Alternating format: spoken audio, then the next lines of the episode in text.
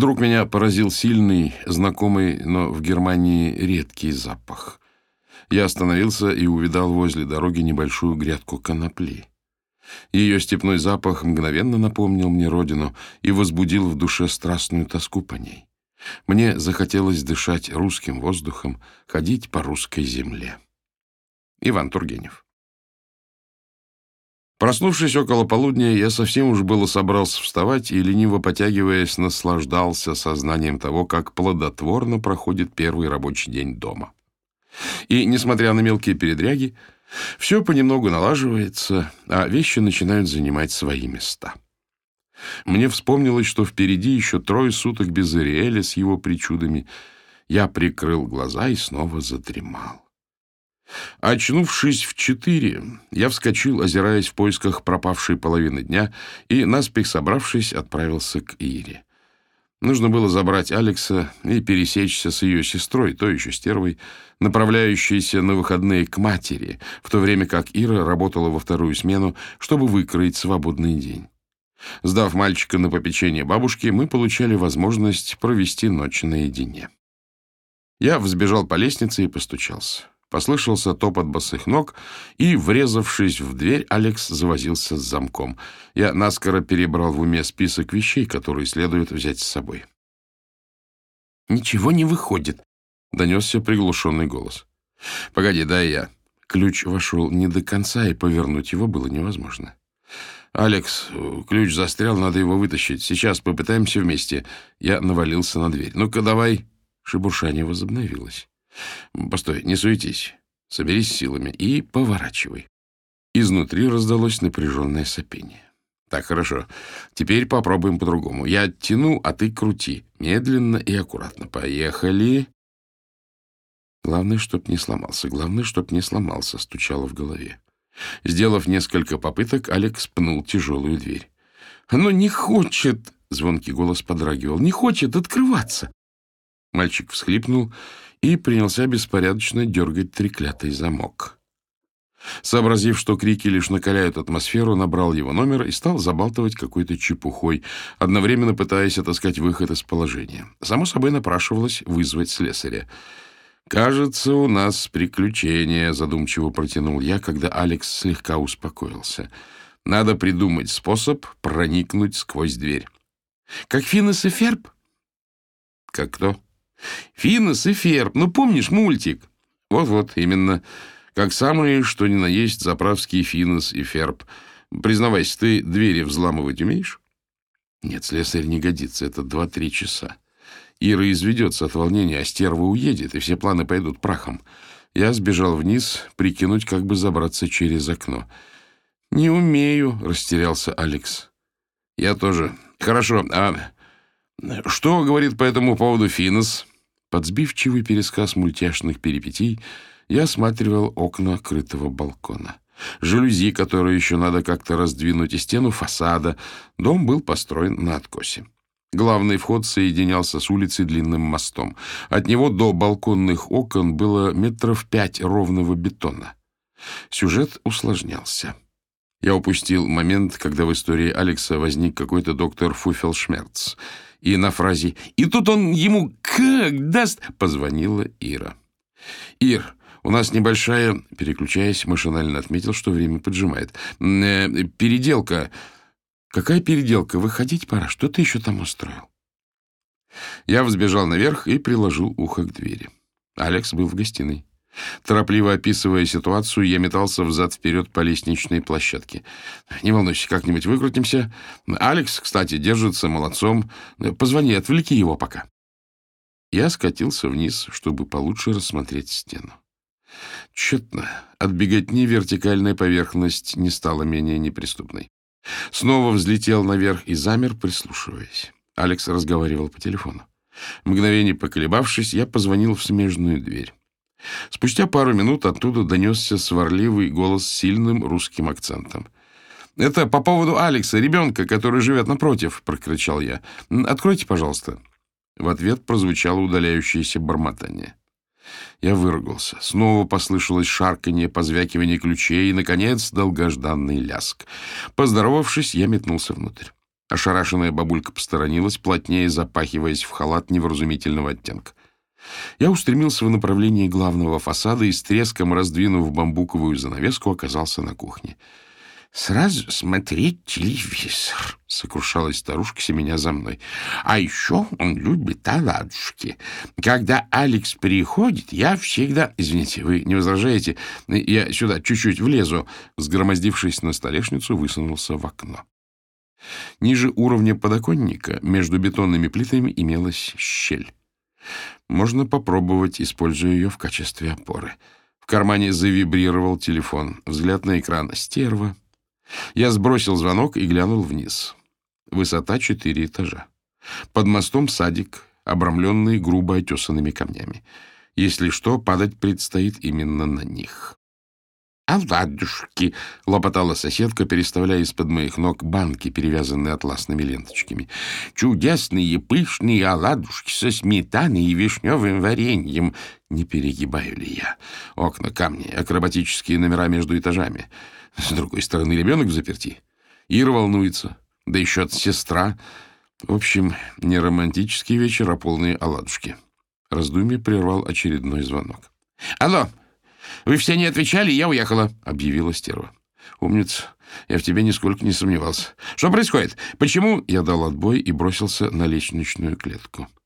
Из квартиры не доносилось ни звука. Я громко позвал Алекса. «Я тут, тут!» — протянул он, стараясь скрыть жалобные нотки. «Слушай, я кое-что придумал, но без тебя не справлюсь. Ты как, поможешь?» Я взялся объяснять свой план. Но смотри, поворачиваешь эти штуковины и сразу вниз, — повторил я. И только потом раздвигаешь створки. Договорились? Договорились. Тогда вперед. Я метнулся в соседнюю квартиру и в три прыжка очутился на кухне. Полезу в окно, — сходу объявил я, разуваясь. Ботинки пока оставлю у вас. Что вы, молодой человек? Стоя в проеме, я свесился наружу. Сквозь щели между планками жалюзи было видно, как Алекс забрался на стул и возится с рычажками. После нескольких попыток механизм поддался, и он исчез за сомкнувшимися пластинами. «Отлично, Алекс. Молодец. Теперь слезай». Услышав, как он спрыгнул на пол, я облегченно вздохнул. «Открывай!» — басовито прокричал я. Створки со скрежетом отъехали в сторону, и показалась вихрастая макушка, а потом и физиономия Алекса с азартом ожидавшего продолжения. «У меня получилось! Видел, видел?» «Конечно, видел. Ты настоящий орел». Внутри вдоль оконной рамы имелся выступ, за который можно было уцепиться. Оставалось надеяться, что на той стороне будет нечто подобное. «Обязательно заходите отведать варенье», — напутствовала меня бабулька. «Благодарю». Я качнулся, получше ухватываясь правой рукой. «Все непременно». Встав на краю, попробовал нащупать пальцами левой ноги зазор между плитами. Приседая ниже и ниже, наконец удалось дотянуться до узкого углубления, и я принялся потихоньку продвигаться вдоль него. Изловчившись, я уже почти добрался до нужного места, как вдруг... «Давай, давай, осталось совсем чуточку!» Потеряв терпение, Алекс вскочил на стул и высунулся в окно. «Ты что? А ну вниз!» — закричал я, прильнув к стене и пытаясь сохранить равновесие. «Быстренько, быстренько слезай отсюда!» Алекс тут же исчез, и послышался глухой удар пяток о кафель. Замерев, я немного пришел в себя и восстановил дыхание. Осторожно продвинул ногу еще на пару сантиметров. Постоял, свыкаясь с новой позицией. Качнулся, вытягиваясь влево, и ухватился за хлипкую раму. Подтянулся, нашарил точно такой же уступ, вцепился и повис между квартирами. Переводя дух, я прижался лбом к нагретому солнцем бетону, а в кухне, шаркая из угла в угол, бабулька сомнамбулически нашептывала свое заклинание. «Варенье, варенье, оладушки, оладушки». Я откинулся назад, напрягся и рывком перешагнул на подоконник. Ну что, Алекс, первое боевое задание удалось. Я присел на корточки, протянул ладони, и он несколько раз хлопнул по ним своими ладошками. Теперь оперативно собираемся, и нас ждут гонки с препятствиями. Я потрепал его по волосам. Алекс помчался за вещами. Я разобрался с заевшим замком, убедился, что ничего не забыто, и мы выбежали из дома. Ступни ощутили булыжную кладку моста. «Стой тут, держи круговую оборону!» Вручив мальчику ранец, ринулся за ботинками. По пути связался со стервой и попросил обсудить с водителем остановку в одном из ближайших пригородов. Она свирепо посопела в трубку и отключилась. Я стал листать в навигаторе возможные маршруты. Алексу нравилось следить за нашими маневрами по движущейся карте. Мы миновали стороной запруженные районы, выбрались на магистраль и, лавируя в плотном потоке, неслись над городом по шестиполосной навесной трассе. Когда на придорожной стоянке появился автобус, Алекс в припрыжку бросился навстречу. Дверь с гидравлическим шипением отъехала, и он стал карабкаться по крутой лестнице. Сверху, с молчаливым укором, взирала стерва.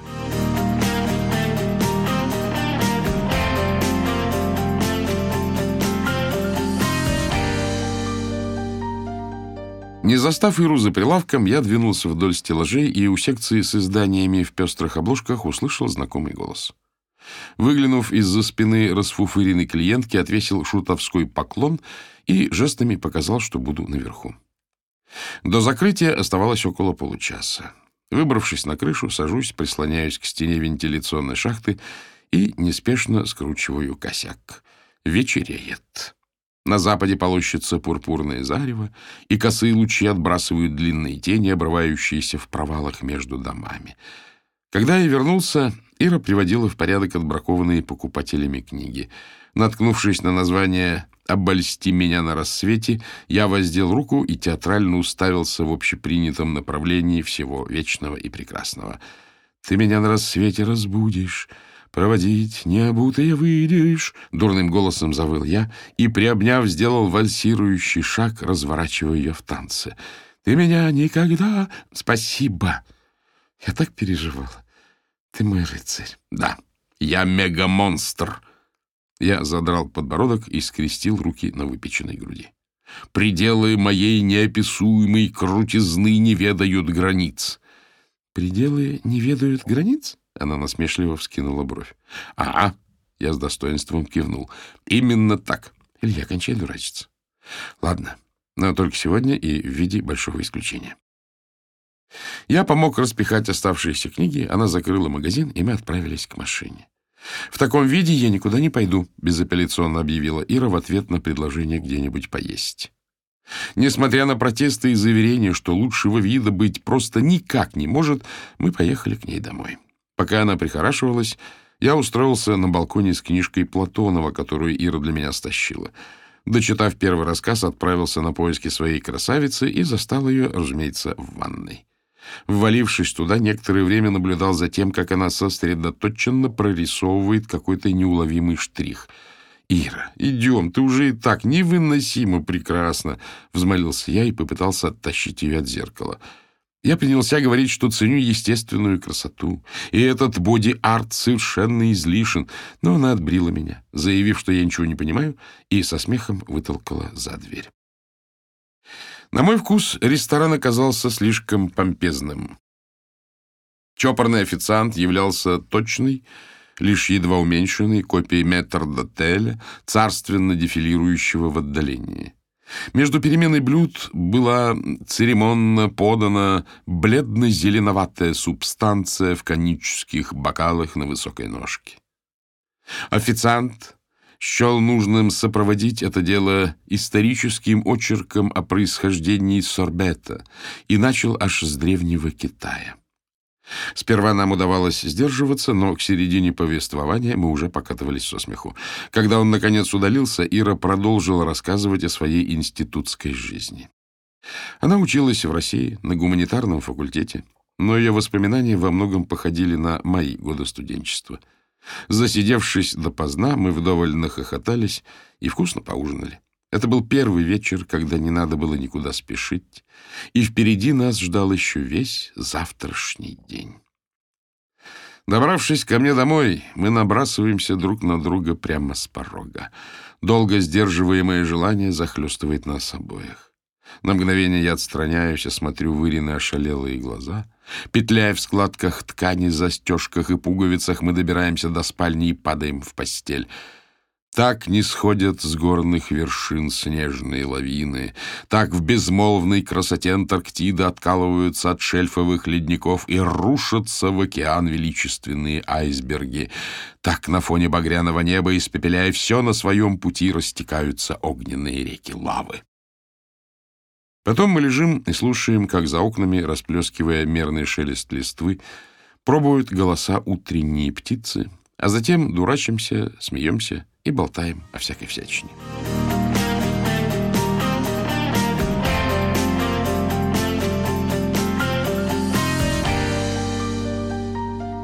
Сморщившись от яркого света из настежь распахнутых окон, останавливаюсь на пороге спальни. Обычно в моей квартире даже днем царит полумрак. Ира, подобрав ноги, сидит в большом старом кресле. «Доброе утро, Соня». Она отложила книгу и потянулась. Расстегнутые рукава моей рубашки съехали, обнажая ее острые локти. Нам, э, тружникам хай-тека, категорически противопоказано, я зевнул, умничать, особенно с просонья. День выдался на удивление жаркий. Когда спал полуденный зной, мы отправились на дикий пляж в Малибу. Берег был пустынен, и только серферы, издали похожие на стаю пингвинов, плескались, поблескивая на солнце мокрыми костюмами. Прибрежный район опрятных домиков утопал в зелени, покрывающей почти весь далеко выдающийся в море мыс. Было как-то по-неземному спокойно и тихо. Крупные чайки прохаживались вдоль кромки прибоя, важно шлепая перепончатыми лапами по мокрому песку. Когда солнце скрылось за холмами и стали сгущаться сумерки, мы двинулись к машине. Приходилось спешить. Стерва несколько раз звонила сообщить, что они уже в пути, и надо забрать Алекса. По дороге я исподволь наблюдал, как Ира постепенно преображается, возвращаясь к повседневным хлопотам занятой женщины и матери. Вернувшись, достал свежую пахучую траву, зажмурился и втянул ноздрями знакомый запах. Это был запах моей Калифорнии. Запах, веющий над нею со времен легендарного Вудстока, запах студенческих кутежей, запах вечеринок на дикой природе, запах юности и запретной свободы. Я облизал клейкие от конопляной пыльцы подушечки пальцев и скрутил длинный тонкий косяк. Пошарил по карманам в поисках зажигалки. Не найдя, огляделся вокруг. Странно. Еще вчера зажигалки валялись повсюду. Осмотрелся внимательнее и сообразил, что Ира навела порядок. Курить хотелось все сильнее. Я вскочил и принялся разыскивать зажигалки. Интересно, когда она успела? Ну да, конечно, пока я дрых. Эх, надо было как-то проявить внимание, выказать благодарность. Я как дурак нарезал круги по квартире, в который раз проверяя одни и те же места. Куда же она их подевала? Порядок порядком, но зажигалки-то в чем провинились? Есть у женщин милая особенность. Попав к вам в дом и немного освоившись, они принимаются наводить этот самый порядок. Вдобавок они как бы невзначай забывают тут и там сережки, кольца, заколки для волос, браслетики и тому подобные мелочи, понемногу заполняя ваше жилище своими амулетами. И это какое-то наваждение. Наваждение порядка заключается в том, что, определяя места для вещей, женщины абсолютно не заботятся о том, чтобы поставить вас в известность об их новом местонахождении. Им даже в голову не приходит, что хотя бы некоторые вещи не раскиданы как попало, а уже давно имеют законное, проверенное жизнью место. И вот вы, по уши облагодетельствованные, ощущаете себя в своем доме как в гостинице, окруженные неопознанными объектами, расположенными в самых неожиданных местах. И нет никакой возможности хоть как-то умерить эти территориальные притязания. Ведь любая нормальная женщина искренне убеждена, что, наводя порядок, действует самоотверженно и творит добро. Я подозреваю, что этот подсознательный механизм, выработанный тысячелетиями эволюции, направлен на порабощение мужского пола путем лишения самостоятельности, делая нас беспомощными перед лицом суровой бытовой реальности. Вероятно, в этом и кроется истинная причина того, что женщины так тяготеют к порядку, особенно в домах своих возлюбленных. Отчаявшись, взял сигарету, вышел на улицу, послонялся минут пятнадцать и прикурил у какого-то парня. Вернулся, зажег косяк от тлеющего окурка и снова плюхнулся в кресло. Сделал пару глубоких затяжек, привычным движением потянулся за пепельницей. Пальцы несколько раз бессмысленно сомкнулись и разомкнулись. Пошарил по столу — пусто. Очевидно, пепельницу постигла та же участь и она канула в страну без вести пропавших зажигалок.